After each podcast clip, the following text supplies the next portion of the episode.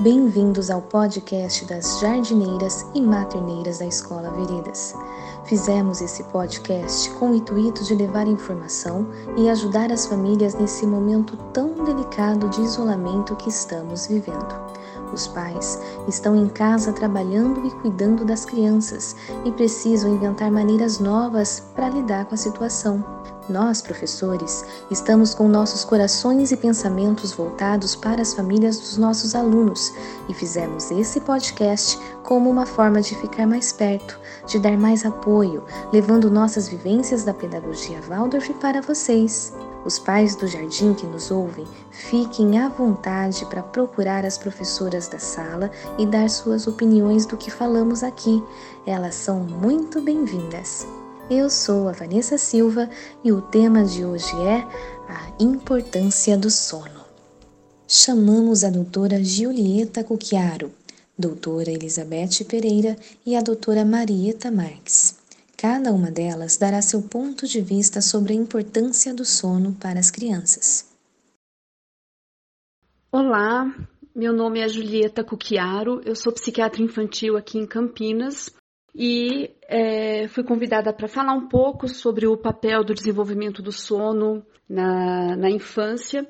E o sono, ele é uma coisa fundamental para todas as faixas etárias, mas particularmente na infância, é uma coisa que deve ser preservada e olhada com muito cuidado e carinho, porque a criança está numa fase de desenvolvimento.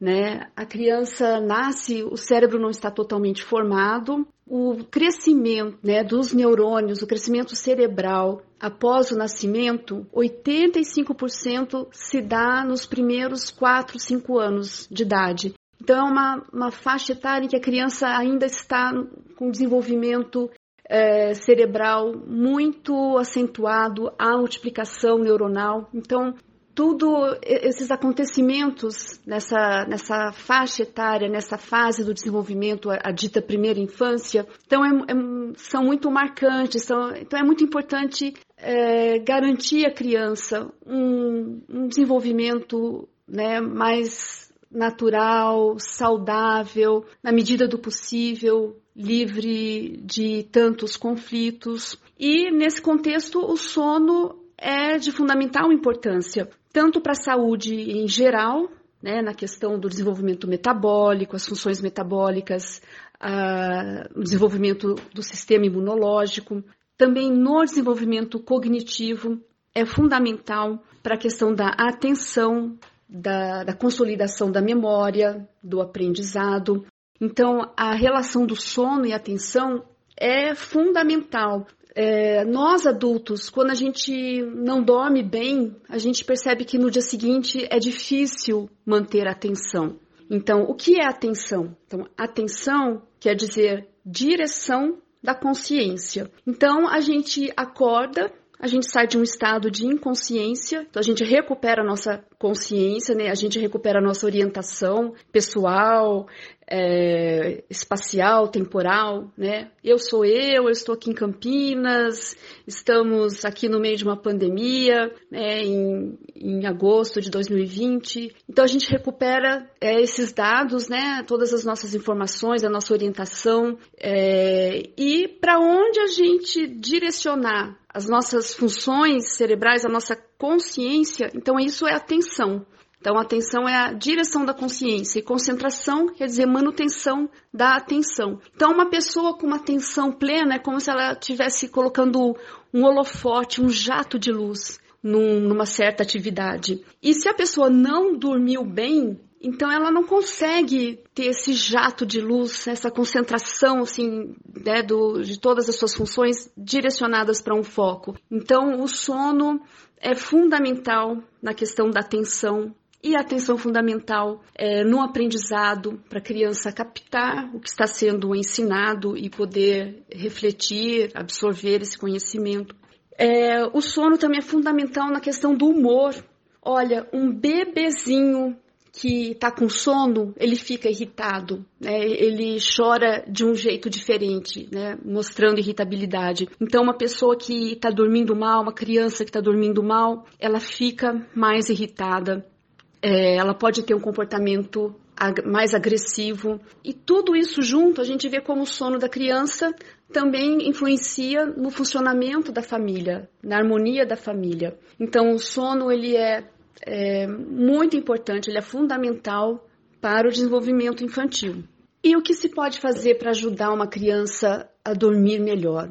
Olha, esse está sendo um desafio enorme para os pais, e principalmente nessa fase de pandemia. Mas mesmo antes disso, olha que acho que nunca na história da humanidade as crianças e adolescentes é, dormiram tão pouco. Eu vejo essa minha experiência de consultório e falando com outros colegas também, é, muitas crianças estão em privação de sono, porque simplesmente é, ficam muito ocupadas com a tecnologia, né? Então esse fator externo, a tecnologia, invadiu os lares e está muito difícil para se colocar limite para as crianças dormirem no horário certo. Então, a primeira coisa para uma criança dormir bem é realmente se estabelecer uma rotina. Então, criança precisa de rotina e precisa de uma rotina consistente. É, uma rotina caótica, que um dia pode dormir tarde, outro dia não precisa, é, tem que dormir cedo. E então essa falta de consistência na rotina deixa a criança confusa e, e fica muito mais difícil de regular o sono. Então é, é preciso estabelecer uma rotina e procurar fazer o, a hora de dormir uma coisa agradável. Eu sei que a hora de dormir tem sido motivo de muitos conflitos, de brigas. Então as crianças vão dormir às vezes chorando, brigadas com os pais, mas na medida do possível, se for possível estabelecer uma rotina agradável para a criança associar a hora de dormir a um evento assim é, amoroso, aconchegante. Então eu acho assim que seria um momento é, sabe, de resgatar assim, as historinhas, as musiquinhas. Eu acho que é um momento de se passar os valores é, assim, de cada família em relação à espiritualidade, à religiosidade. Eu acho que seria um momento assim para se desligar do mundo da correria, das cobranças, para para ir assim é, desacelerando e se preparando para o momento de sono. Então, ler as historinhas, ficar assim mais próximo do, do filho, tirá-los né, dessa, dessa invasão tecnológica, eu acho que seria assim um, o mais adequado possível. Daí cada família vai ver como pode se estabelecer isso. Sobre a questão assim, né, de passar valores religiosos, eu acho muito interessante, daí vai para cada família, depende né, das, das crenças de cada família, mas seria um, um momento interessante para se falar do anjo da guarda. Eu acho assim que assim, todos os pais se deparam assim, com um grande, um grande desafio, que é, acho que é um preço que não tem como não pagar né, o preço de ser pai e mãe. É uma angústia que é gerada pelo fato assim de que os pais não podem proteger o filho o tempo todo. Né? Isso é impossível. E eu lembro de uma é, mãe de um paciente meu o paciente autista. E um dia, essa mãe, acho que o menino na época devia ter uns sete anos, ela teve um, uma crise de angústia, de ansiedade e, e foi parar no pronto-socorro, pensando assim: meu Deus, né, o que será do futuro do meu filho? Né? Ele, será que vão tratá-lo sempre bem? No momento eu ainda posso protegê-lo, a escola é uma graça, é muito adequada, mas e nos próximos anos? Como que vai ser? Será que ele vai sofrer bullying? Será que vão maltratar? Lo Será que ele vai saber se defender? Ai, como eu gostaria de contratar um detetive particular para ficar assim atrás de uma árvore vendo o meu filho o tempo todo, se está tudo bem com ele, se não, não, tem ninguém maltratando ele. Pena que não, não existe esse, esse, essa profissão, né? Um, um detetive particular que fique ali à espreita tomando conta, observando o seu filho, para poder falar para você se está tudo bem, né? E quando ela falou isso, é, eu me compadecer muito, né? Que isso não é uma, uma angústia específica de uma mãe de autista ou de uma mãe de uma criança especial, mas é uma angústia assim de todas as mães. E eu falei para ela, olha, esse detetive particular é o anjo da guarda. Na verdade, os pais sentem essa impotência e daí realmente só mesmo confiando numa força superior para aplacar a angústia, né? Então essa mãe ficou bem aliviada. Ela falou assim: Nossa, eu me, eu me lembro que na minha infância eu gostava, eu rezava a oraçãozinha do anjo da guarda e me fazia bem. Né, me dava uma sensação de segurança. E ela reconheceu que ela não tinha passado esse, não, nunca tinha conversado com o filho sobre isso, né? E então é, ela passou a conversar, passou a rezar pro pro filho, né, é, invocar o anjo da guarda dele, ensinar para ele que ele tem um anjinho da guarda, que ele não está sozinho. Então eu acho assim essa hora do sono fundamental para se desligar desse mundo frenético em que a gente vive é, e passar esses valores, né? Então a pessoa vai se, a criança vai se desacelerando e se preparando para o momento do sono. Então, o momento do sono, ele pode ser um momento assim de, de muito aconchego, um momento assim que a criança vai receber uma atenção especial e então pode estar sendo sendo criada essa associação positiva, né? Ah, hora de dormir, que gostoso, né? É um momento especial. Obrigada, Julieta.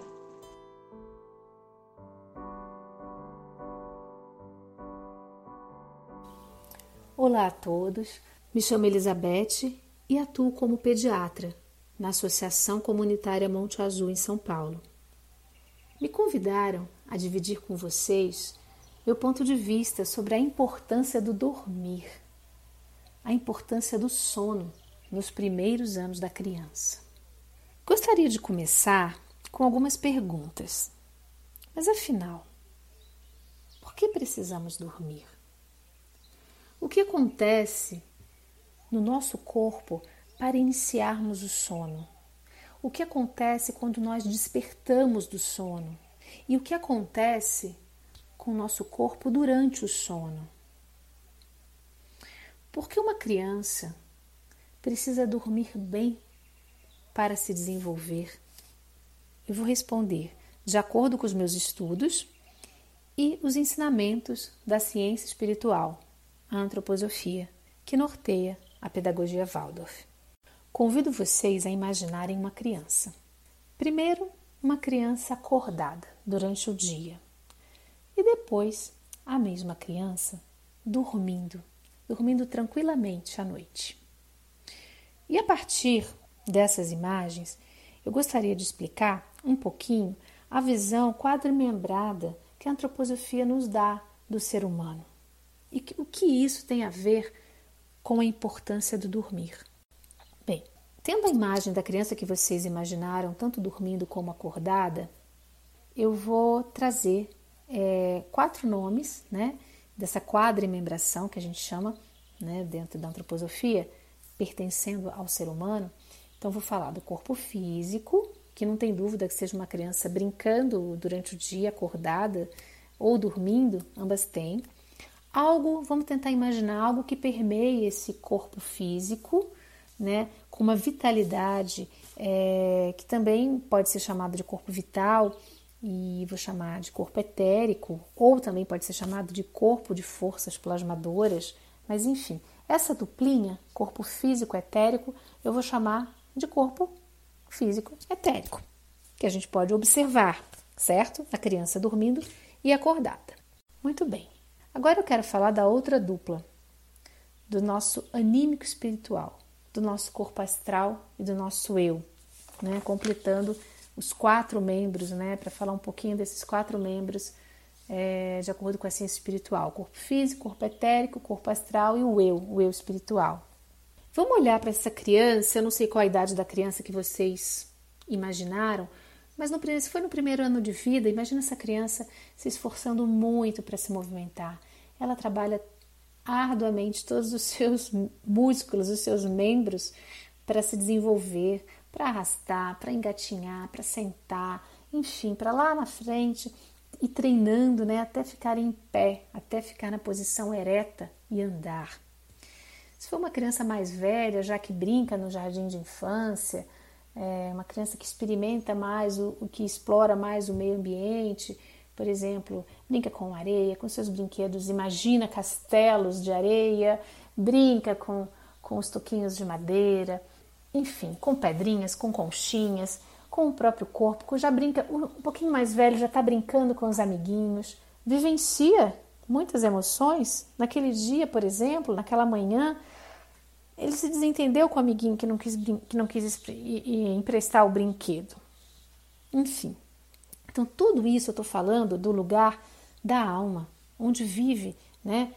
Nesse corpo astral, onde vive a alma. Essa alma recebe muitos impulsos, né? Como eu acabei de falar, por vários sentidos, né? Da audição, visão, paladar, tato, enfim.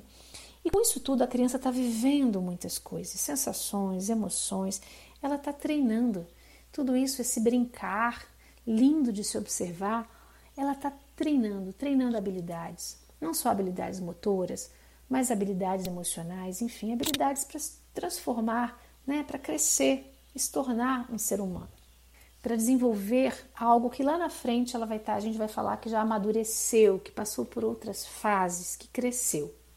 Mas o que acontece com esse corpo astral, né? Com esse lado da criança que vive é tão ativa durante o dia, se movimenta tanto e para dormir ela, ela para, né? Ou deveria parar, né? É, e não se mexe, né? Fica relaxada, dorme profundamente. Se mexer, mexe um pouquinho. Algumas a gente já tem que ter, ter um outro olhar, se mexem demais, mas enfim. O que acontece com essa criança, né? Com esses corpos, né? É, o que acontece? Bem, e aí, recorrendo aos ensinamentos da ciência espiritual, é, eu vou falar um pouquinho que esse corpo astral, né, que tanto recebe, essa nossa alma, que tanto recebe impulsos acordados durante o dia através dos nossos órgãos sensoriais, durante a noite nós recebemos impulsos espirituais. Então é como se é, esse corpo astral à noite se desliga, o corpo astral, essa dupla que eu chamei de anímico espiritual, que é o corpo astral e o eu humano, o eu da criança, ele afrouxa um pouquinho, ele se descola um pouquinho do corpo físico, etérico, dessa outra dupla. E o que acontece com esse corpo? O corpo astral vai se juntar a algo maior, assim como o eu espiritual também. É como se eles fossem receber esses estímulos, essa vivência do mundo espiritual, enquanto o corpo físico etérico vai se regenerando. Então, essa premissa de que é, nós somos seres humanos que vivemos em dois mundos. Esse viver em dois mundos, acordados na vigília, né? Que é viver no mundo material, que a gente vive acordado, e também à noite, quando dormimos, vivemos no mundo espiritual. Então, daí do que eu gostaria de falar, né, desse ponto de vista, é, não negando a ciência, todas as questões bioquímicas, todas as questões do desenvolvimento que foram que são faladas, que foram faladas, isso também é, isso se encaixa é, perfeitamente com, com a ciência espiritual, só que levando em conta a necessidade de ir numa fonte, digamos assim, é como se fosse beber uma, numa fonte para se reabastecer, que seria essa vivência espiritual. Então, todo esse treinar né, diário, ele vai ser compensado, digamos assim, ele vai ser é, como se entrasse num, num lugar que a gente precisa desligar, se desencaixar um pouquinho para poder descansar. E esse descanso vem com a, a, vitalização do corpo etérico, físico etérico e também visitando essa fonte anímico espiritual. E gostaria de, de terminar, é, de finalizar, falando da importância do treino dessa habilidade que é o dormir. Então a gente precisa ajudar a criança, ensinar a criança a dormir. E para isso, a primeira coisa é a gente estar tá atento como como está o dia dessa criança, como é que está a vigília dela, como é que está essa criança acordada. Né? Ela tem ritmo, ela tem horário regular para as refeições, ela está muito exposta a excessos de estímulos, de impressões que entram na sua alma, no seu corpo astral. Né? Ela está com excesso de estímulo visual, ela fica muito nos eletrônicos, ela recebe muitas, muitos estímulos é, pela audição, por exemplo, muitos estímulos de voz eletrônica. Né? É, como é que está o estímulo do, do olfato, do paladar tátil? Né? Então a gente está atento para que isso seja adequado para cada faixa etária. E lembrando que é muito importante é, a criança ter essa chance é, de treinar. E para isso é uma grande responsabilidade. Eu sei que não é fácil, a gente está vivendo épocas bem difíceis, mas esse cuidado com o dia para a criança poder ter um ritual de sono tranquilo e um treino para induzir ao sono. E com o tempo, ela vai começando a aprendendo a dormir sozinha, a adormecer sozinha. Então, mas tudo isso, assim como foi um grande treino para aprender a, a falar, ela precisou de ouvir outro ser humano, assim como para ficar em pé e adquirir a postura vertical, ereta, né? Ela precisou ver outro ser humano. Assim também ao dormir, ela precisa de ajuda, né? Ela precisa desse ensinamento, desse treino, é uma habilidade. Então, eu sempre sugiro reduzir estímulos com o pôr do sol o máximo possível. O mais cedo possível, quanto mais nova é a criança, né? principalmente luz artificial, que a gente gera um ambiente, a gente mimetiza um ambiente é, artificial, de luz artificial, parecendo dia. Isso atrapalha um pouco a produção das substâncias que a gente precisa ter para dormir. Enfim, é, então, é, às vezes aquecendo os pés e as mãos da criança, se ela principalmente for uma criança que tem extremidades geladas, aquecendo as extremidades, principalmente o pezinho, às vezes é uma bolsinha de água morna nos pés, é, botando uma aguinha para fazer um escaldapés para essa criança dormir. Enfim, coisas simples, é, tendo atenção ao dia. Eu tenho certeza que treinando, a maioria das crianças vão adquirir um hábito saudável e tão necessário do sono para sua revitalização e para ter contato com a nossa, com a sua origem, com a nossa origem, que é espiritual. Obrigada. Obrigada, Elizabeth. Olá, meu nome é Marieta Marques. Eu sou médica escolar na Escola Waldorf Veredas com formação em medicina antroposófica pela Associação Médica Brasileira de Medicina Antroposófica de São Paulo e aconselhadora biográfica pela Associação Sagres de Florianópolis. Quero aproveitar a fala das queridas colegas Elizabeth e Julieta e tecer algumas considerações. Mas antes eu vou começar com um acalanto que eu gostava muito de cantar para embalar o sono das minhas filhas. Lua, luar, toma teu andar, leva esta criança e me ajuda a criar.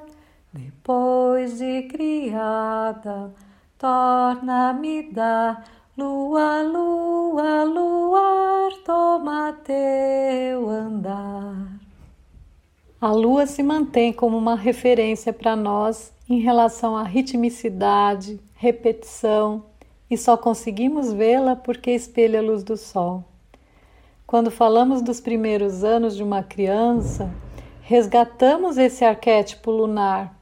Percebemos que ele é marcado pelo ritmo, intenso aprendizado e amadurecimento cerebral.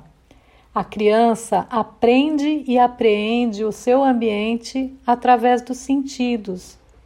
O responsável pelo amadurecimento, crescimento e força formativa é o corpo etérico ou corpo vital, que em vigília é desgastado pelo corpo astral. Qual a razão de acordarmos refeitos pela manhã quando o dia anterior possibilitou um sono saudável, esse restabelecimento é o resultado da atividade do corpo astral durante a noite. Assim que abandonamos os sentidos e adormecemos, ele abandona sua posição de antagonismo ao corpo etérico e começa a regenerar as forças físicas exauridas. O corpo astral retorna ao mundo da música das esferas, onde se origina com a ajuda da música cósmica, que nos forma no período embrionário. O corpo astral cura a cada noite o que destruiu durante o dia. Vocês se lembram do mito de Prometeu? O corpo astral continua ativo durante o dia nessa música espiritual, nos órgãos onde não existe consciência, por exemplo, o fígado. Ele só perde o contato com esse mundo naquela parte de si mesmo que vive nos sentidos. Quando a doutora Julieta fala de um ambiente livre de conflitos, percebemos como esse ambiente das emoções envolve a criança e pode interferir profundamente nessas forças formativas no corpo etérico. Existem trabalhos acadêmicos que demonstram que no estresse repetitivo é produzida uma enzima, a mesma enzima que é liberada no traumatismo craniano. O sono tem despertado nossa curiosidade ao longo de várias épocas culturais.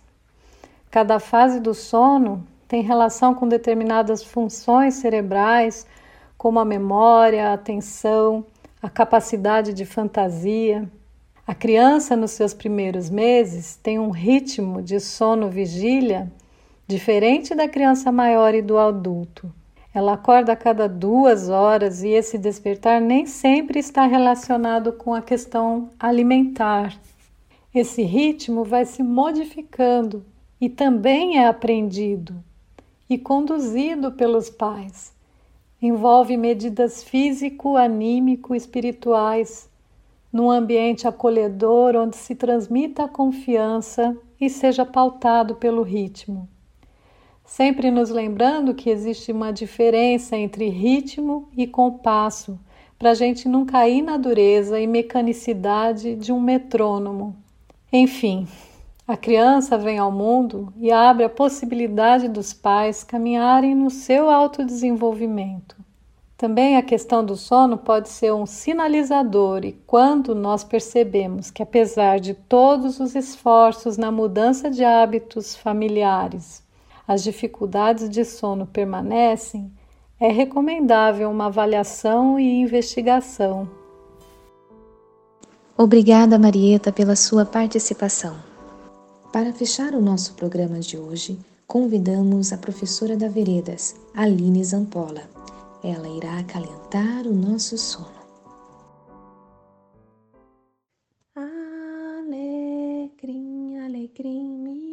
que apareceu perfumando o mundo.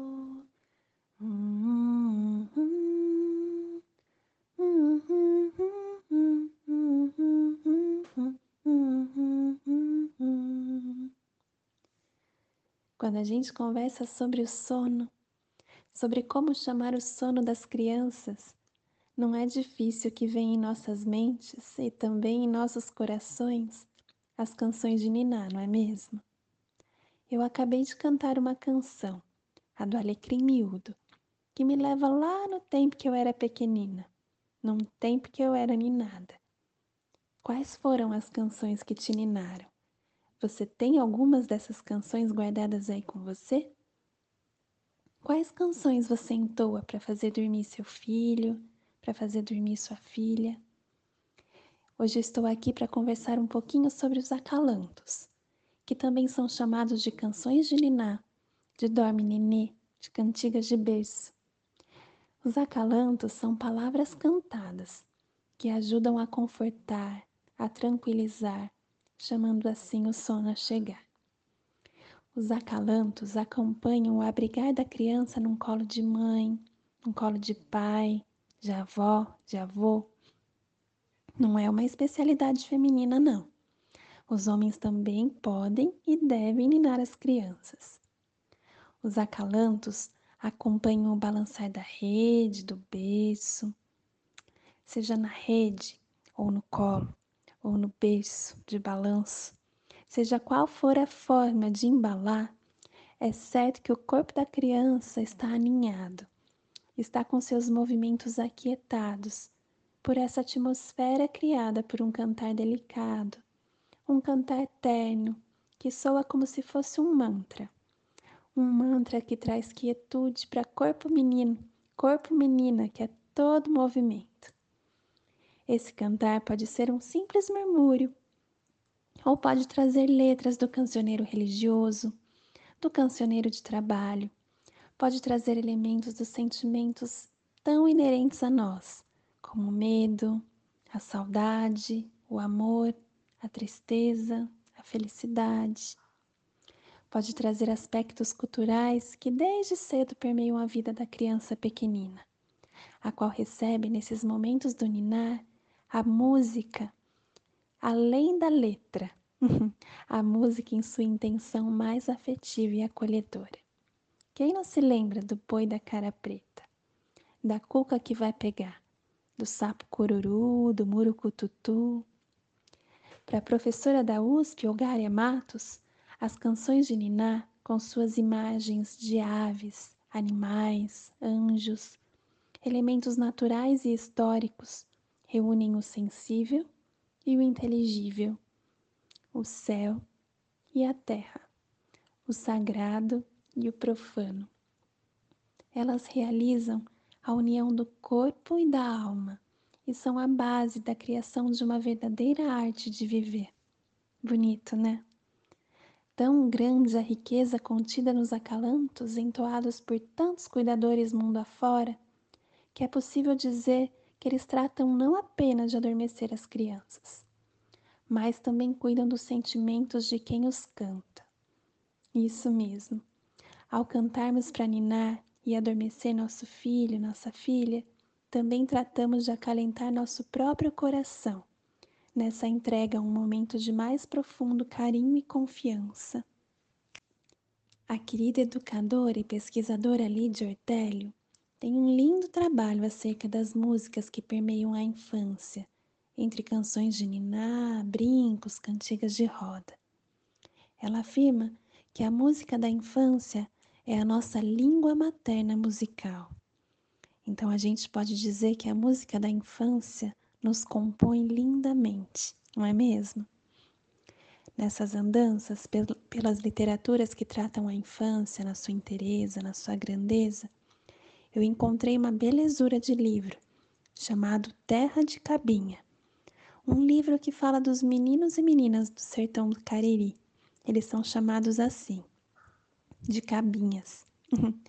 e numa das páginas que trazem tantos encantos, encontrei um relato sobre cantiga de Niná. Vou partilhar um trechinho aqui com vocês. Dona Jesus é mãe, vó e bisavó de muitos cabinhas que correm pelas estradas de terra vermelha da comunidade Carcará. Criou seus doze filhos entre rezas e benzeduras. Rezava para acabar com dor de barriga, engasgo e dor de dente. Só não sabia curar, curar menino de vento caído. Mas quando a noite caía, e enquanto o sono não vinha, entoava versos de uma cantiga para embalar cabinha era o melhor remédio para a criança dormir. E ela cantava mais ou menos assim: Menino, vai dormir que eu tenho que fazer. Vou lavar, vou engomar um paninho pra você. Oh, oh, oh, oh. Valei-me São José, desceu lá do seu altar, acalentar esse menino que eu não sei acalentar. Ah, ah,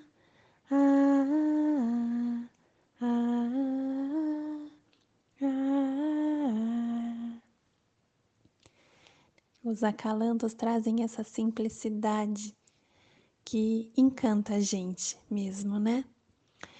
Então eu deixo aqui um convite de assim que chegar a hora do pequeno da pequena por aí dormir, você mãe, você pai, pode resgatar do baú canções que fazem seu coração bater mais forte, sabe?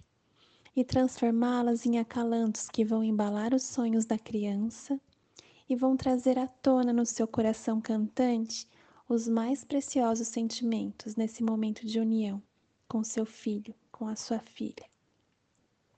Para terminar, eu vou cantar mais um acalanto, que quando a gente pega gosto por eles, a gente não quer mais parar de cantar. Mas eu prometo que é o último. Esse eu aprendi com a professora Lucilene Silva, que é uma outra guardiã das preciosidades da infância. Esse acalanto ele vem lá do Rio de Janeiro e particularmente é um dos meus preferidos.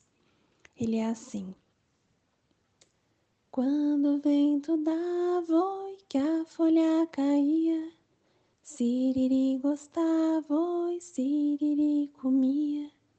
Siriri comia, oi, Siriri gostava.